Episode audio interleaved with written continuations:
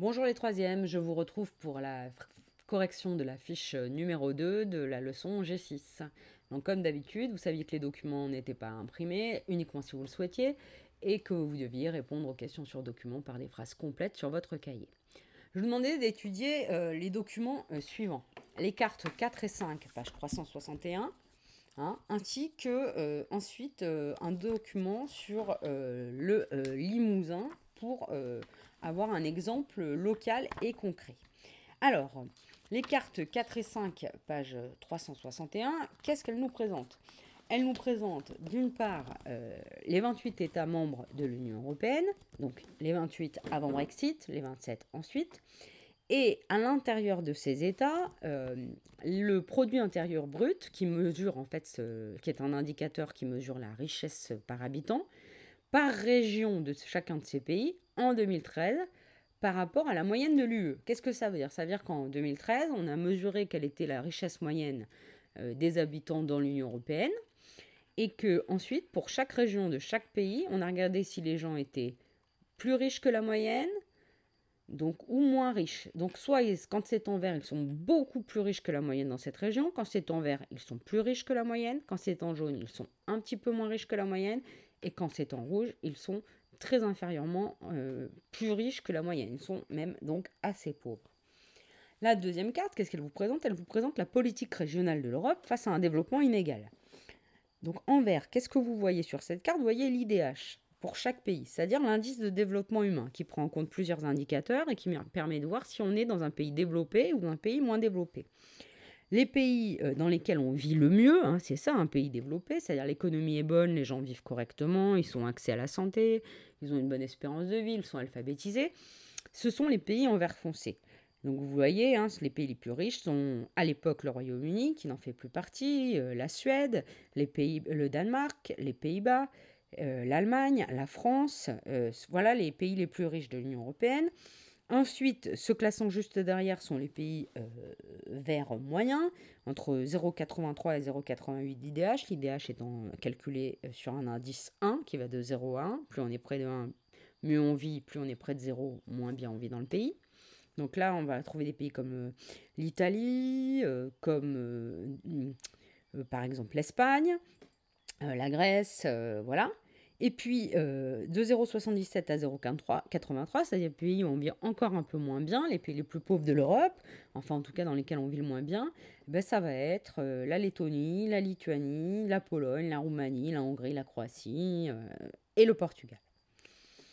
ce que nous présente aussi cette carte, 5 hein, pages 361, ce sont les aides que donne l'Union européenne à chacun de ces pays euh, en milliards euh, d'euros entre 2014 et 2021.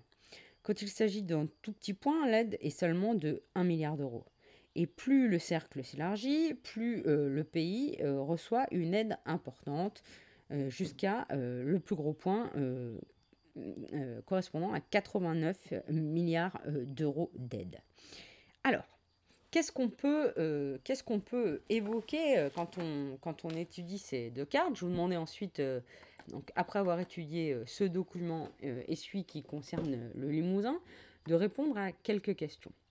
D'abord sur les cartes. Où sont localisées les régions et les États les moins développés de l'Union européenne? Ça, c'était facile, on en a déjà parlé. Euh, les, pays les moins développés de l'Union européenne, ils sont euh, principalement, euh, vous voyez sur la deuxième carte, localisés à l'est de l'Union européenne. Ce sont les pays en, vert très clair. J'ajoute à ça le Portugal. Et ça recoupe le niveau de richesse parce que vous voyez que les régions en rose se trouvent principalement à l'est de l'Europe, au Portugal, dans le sud de l'Espagne, à l'ouest du Royaume-Uni, qui était une région industrielle et euh, du fait de la désindustrialisation, il y a beaucoup de chômage dans ces régions-là. Et puis, euh, ça ne veut pas dire que parce que le pays, les gens vivent bien en moyenne, il y a certaines régions, mais on peut prendre l'exemple du Limousin, hein, ancienne région du Limousin, où euh, quand même, ce sont des régions plus pauvres à l'intérieur d'un pays riche. Ensuite, je vous demandais, en regardant les, en regardant, les aides de l'État, de l'Union européenne, quelles régions et quels États sont les plus aidés euh, bah, Les régions euh, et les États qui sont les plus aidés, si on regarde la carte, euh, c'est la Pologne, c'est l'Italie, c'est l'Espagne, c'est le Portugal. On pourrait ajouter la Hongrie, et tiens, curieusement, la France et l'Allemagne. Mais pourquoi la France et l'Allemagne? Parce qu'en France et en Allemagne, il y a des écarts de richesse entre les régions. Si vous regardez, une grande partie de la France est en jaune, alors que la région parisienne est en vert. Et en Allemagne, l'est de l'Allemagne est quand même en jaune. Ça veut dire qu'il y a des régions spécifiques de ces pays-là qui sont quand même riches, qui sont plus aidés. Bon, dans quel but ces, ces, régions et ces États sont aidés par l'Union européenne? Eh bien, ils sont aidés pour assurer la continuité territoriale, mais cette fois à l'échelle européenne. C'est-à-dire essayer de limiter au maximum les différences de niveau, de richesse, de revenus entre ces différents euh, États de l'Union européenne. Alors, par quoi, par quel, euh, euh, type d'aide sont-ils aidés? Dans l'Union européenne, vous voyez sur la partie vocabulaire euh, à côté du document sur le Limousin, vous avez plusieurs types d'aides. Vous avez l'aide de ce qu'on appelle l'organisation du FEDER, qui appartient à l'Union européenne, comme les autres. Fonds européen de développement régional. Son objectif, c'est de corriger les déséquilibres régionaux, c'est-à-dire faire en sorte qu'il n'y ait pas de déséquilibre trop important de richesse entre différentes régions de l'Europe. Ensuite, vous avez le FEADER. Alors, c'est le fonds de développement qui verse de l'argent pour corriger les déséquilibres, mais uniquement dans les régions rurales. Par exemple, en Ile-de-France, le FEADER verse peu d'argent, parce que la culture céréalière est une culture qui rapporte beaucoup. Mais en Limousin, vous allez voir que le FEADER verse pas mal d'argent, parce qu'on est sur une culture qui rapporte plus de qualité, de l'élevage, et qui rapporte moins d'argent. Ensuite, vous avez le Fonds social européen, le FSE. Rien à voir avec le foyer du collège, mot passant. Hein, il s'agit de réduire les écarts de richesse et les niveaux de vie entre les États membres de l'Union européenne.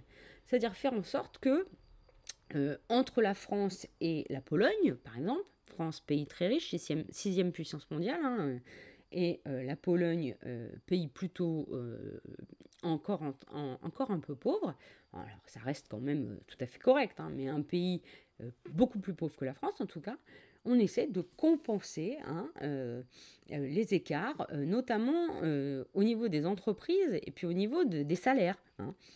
Donc ça, c'est le rôle du FSE. Et puis, il existe un dernier programme, c'est le programme Interreg, dans lequel on va donner de l'argent pour pouvoir permettre à certaines régions qui sont transfrontalières, ce qu'on évoquera dans un dernier temps, hein, de coopérer. Alors forcément, le Limousin n'est pas concerné puisqu'il n'a une frontière avec aucun autre pays européen. Alors, euh, je vous posais euh, ensuite quelques questions euh, justement sur le Limousin.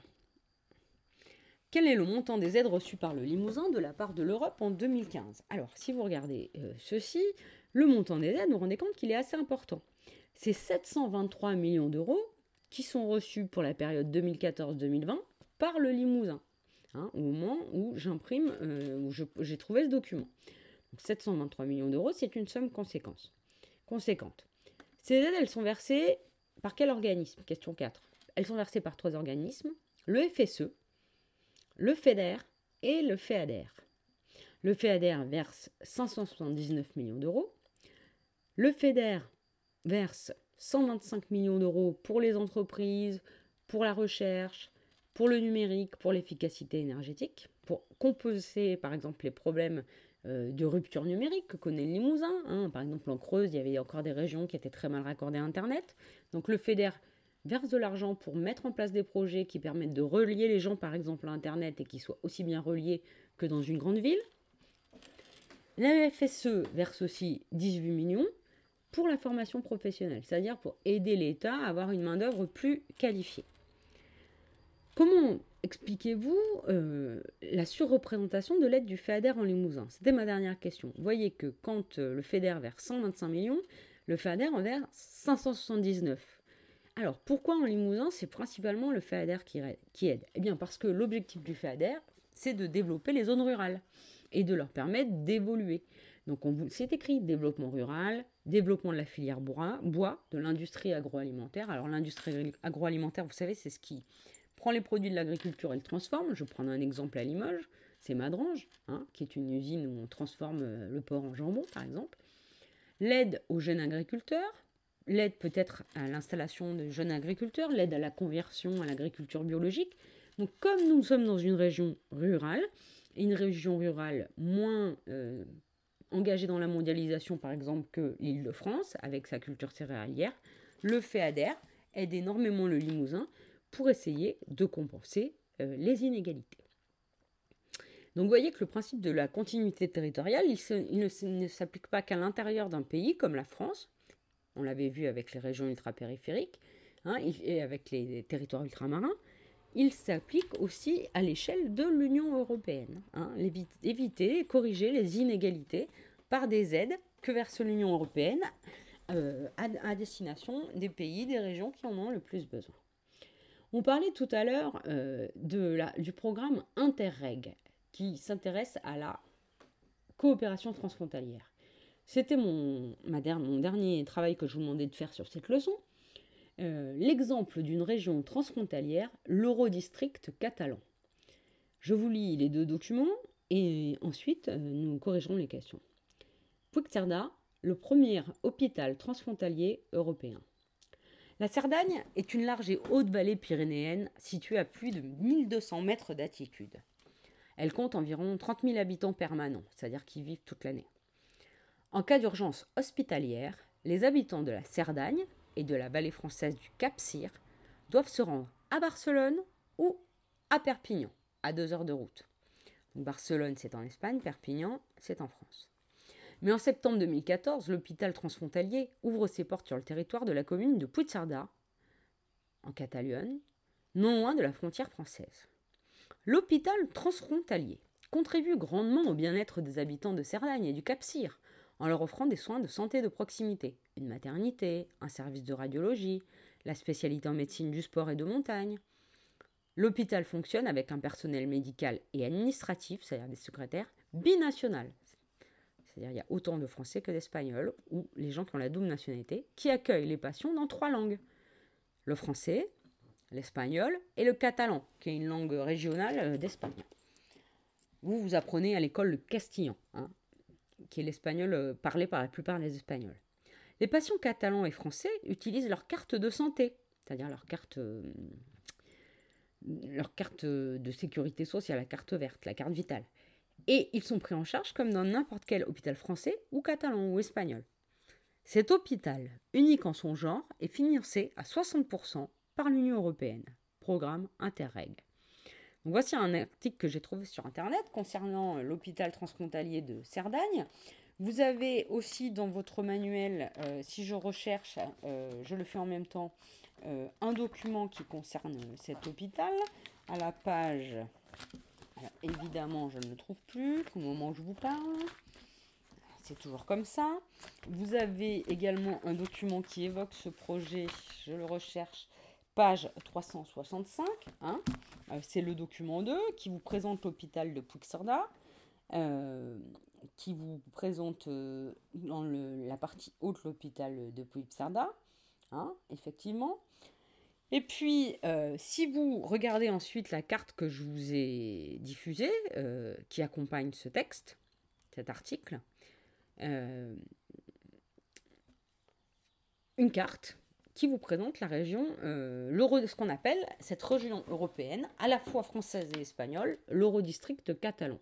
vous voyez que la partie nord, euh, c'est euh, la France, et puis vous voyez la frontière qui traverse les Pyrénées, et la partie sud, hein, de Figueras à, à del Mar, c'est en passant par Ripoli, Girona, tout ça, c'est l'Espagne. Hein et puis, euh, sur cette carte, vous avez deux zones qui apparaissent. Euh, la zone du Pertus, euh, qui est une zone commerciale transfrontalière, à l'est. Et puis, la zone de Puigcerdà, qui est frontalière à la fois avec la France et avec l'Andorre, la principauté d'Andorre. Voilà, donc vous avez là deux territoires qui se retrouvent, qui n'en forment qu'un autour d'une frontière.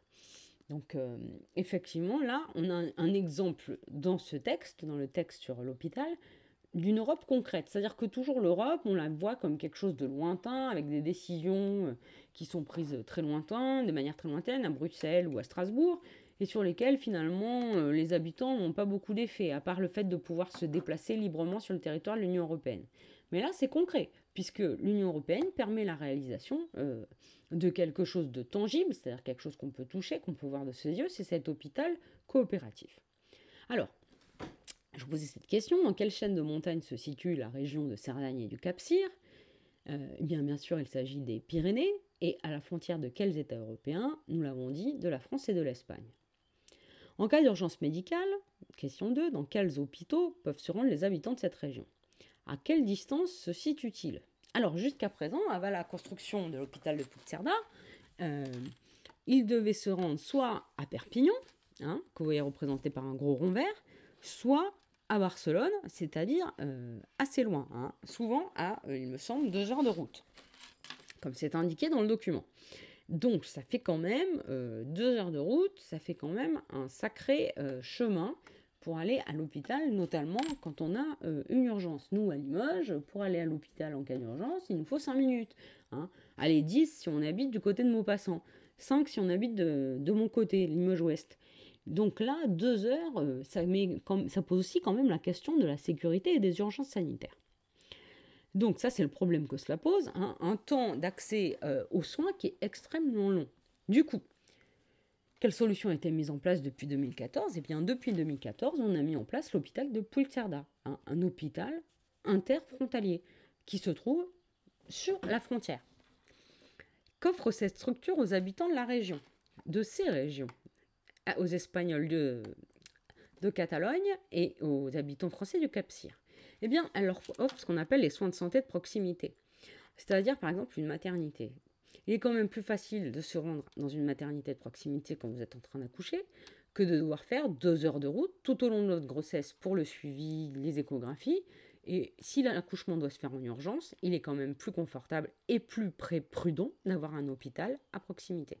La radio, la médecine du sport, pourquoi la médecine du sport? Bien parce qu'on est dans une région de montagne et euh, la médecine du sport, elle s'applique euh, parce qu'il euh, y a des blessures qui sont liées au ski, qui sont liées à la randonnée, à tous les sports de, voile, hein, comme le paravent, qui se pratiquent dans les, dans les montagnes. Donc, avec une spécialité qui est liée au territoire. Donc, ce qu'elle offre, c'est des services médicaux de proximité.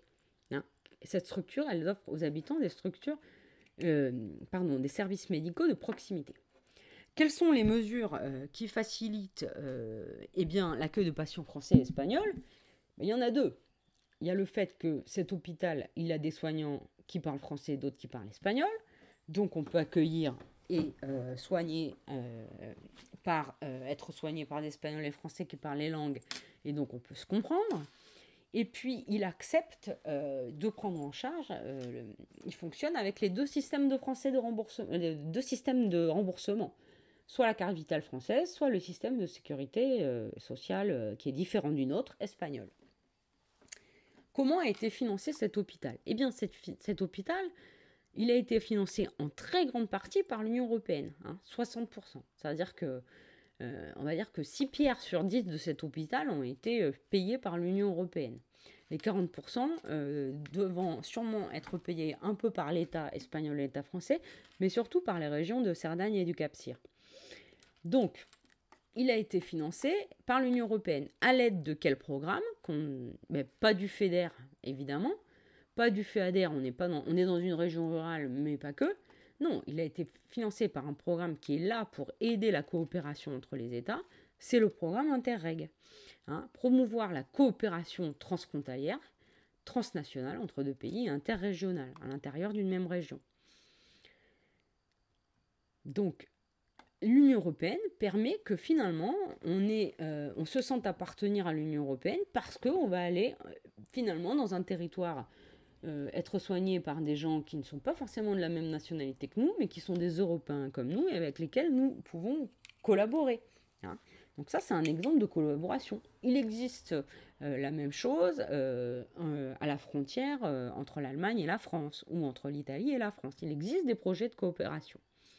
Il en existe même dans les territoires d'outre-mer, puisque la Guyane française a une frontière avec le Brésil, eh bien, on a mis en place des projets de coopération, par exemple autour de la fibre optique, hein, vous, savez, qui permet d'avoir euh, Internet, entre l'Espagne, entre euh, la Guyane de l'Union européenne et le Brésil qui n'appartient pas à l'Union européenne, mais qui a été un petit peu financé euh, par l'Union européenne, hein, à 80%.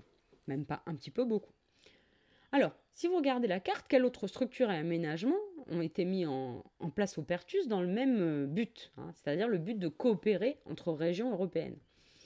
Eh bien, on peut prendre l'exemple de la zone commerciale, hein, c'est-à-dire de magasins qui peuvent être fréquentés euh, au col du Pertus tant par des Français que par des Européens, des Espagnols, mais aussi hein, la création bah, d'une école bilingue, c'est-à-dire au Pertus, une école dans laquelle l'enseignement est suivi tant en français qu'en espagnol, puisque la réalité de ces gens-là, c'est de naviguer entre les deux territoires euh, de manière assez facile, puisqu'on passe la frontière sans contrôle, et puis on peut aller faire ses courses dans l'autre pays. En fait, finalement, les gens à cette frontière, ils vont souvent en Espagne, les Espagnols viennent souvent en France.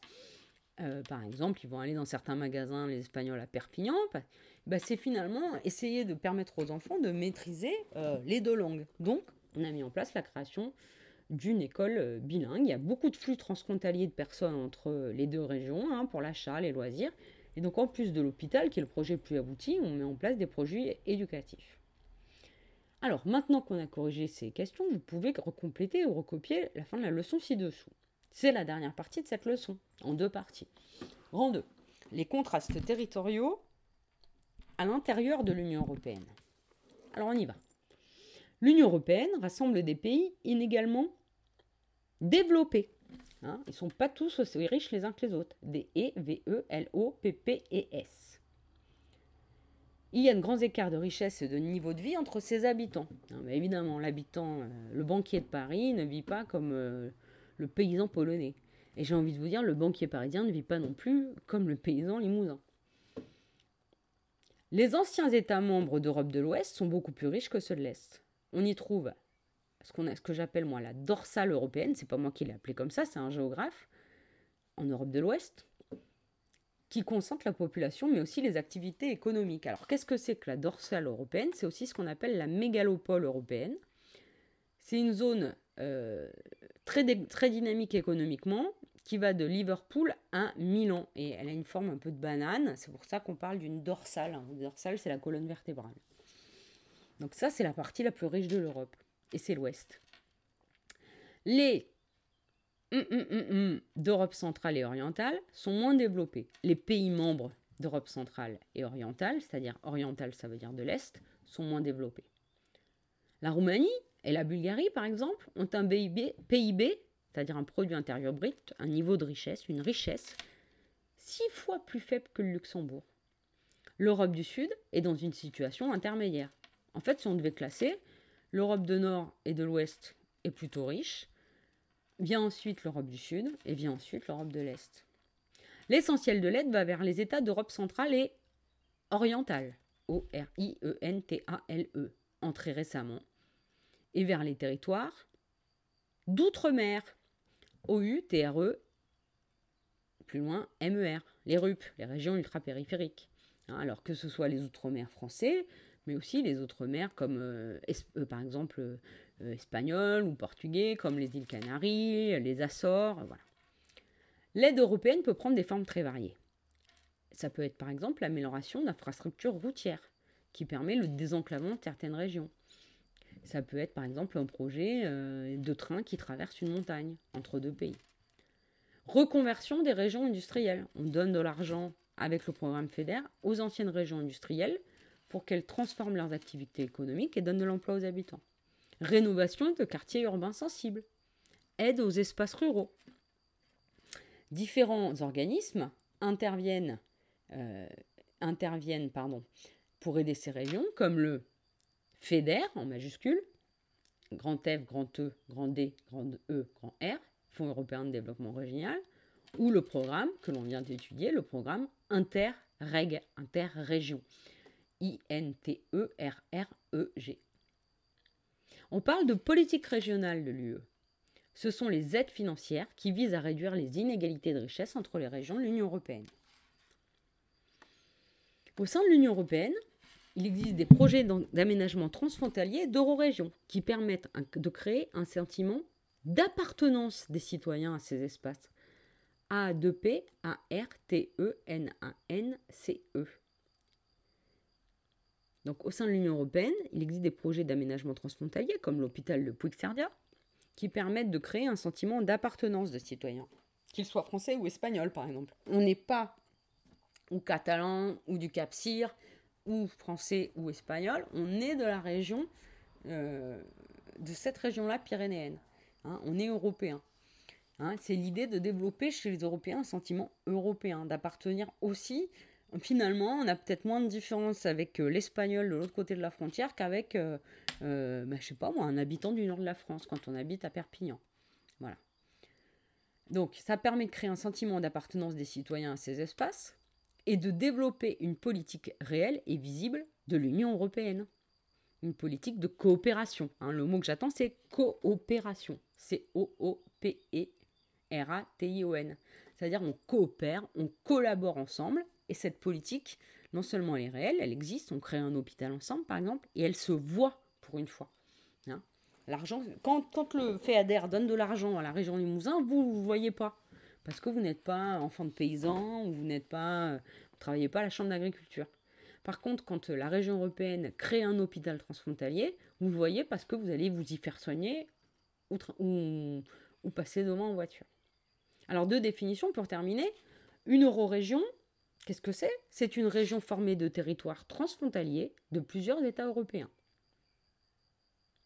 Et puis, autre définition, la dorsale européenne ou la mégalopole européenne, elle désigne la zone forte de concentration du peuplement et de l'activité économique entre Liverpool au, nord de, euh, au centre de l'Angleterre et Milan au nord de l'Italie. C'est-à-dire, euh, euh, ça va de Liverpool en passant par Londres, Paris, Strasbourg, euh, les, villes de, l'Est de l'Allemagne, euh, euh, et puis les villes riches d'Italie. Hein, c'est la, la, partie la plus dynamique, la plus riche de l'Europe, la dorsale européenne. Je pense qu'elle doit être représentée quelque part, cette mégalopole européenne, sur votre manuel. Je suis en train de chercher, comme d'habitude, en même temps que je vous parle. Où est-ce qu'elle peut être représentée elle est représentée, euh, page 373, sur une petite carte. Hein, la mégalopole européenne, vous la voyez, c'est la partie euh, en jaune, page 373, c'est-à-dire la partie la plus riche, la plus dynamique, la plus peuplée de l'Union européenne. Voilà, euh, cette leçon est maintenant terminée. Nous passerons ensuite à une leçon d'histoire. Nous en reparlerons assez rapidement. Je vous retrouve, je vous souhaite euh, d'aller bien et puis euh, à bientôt.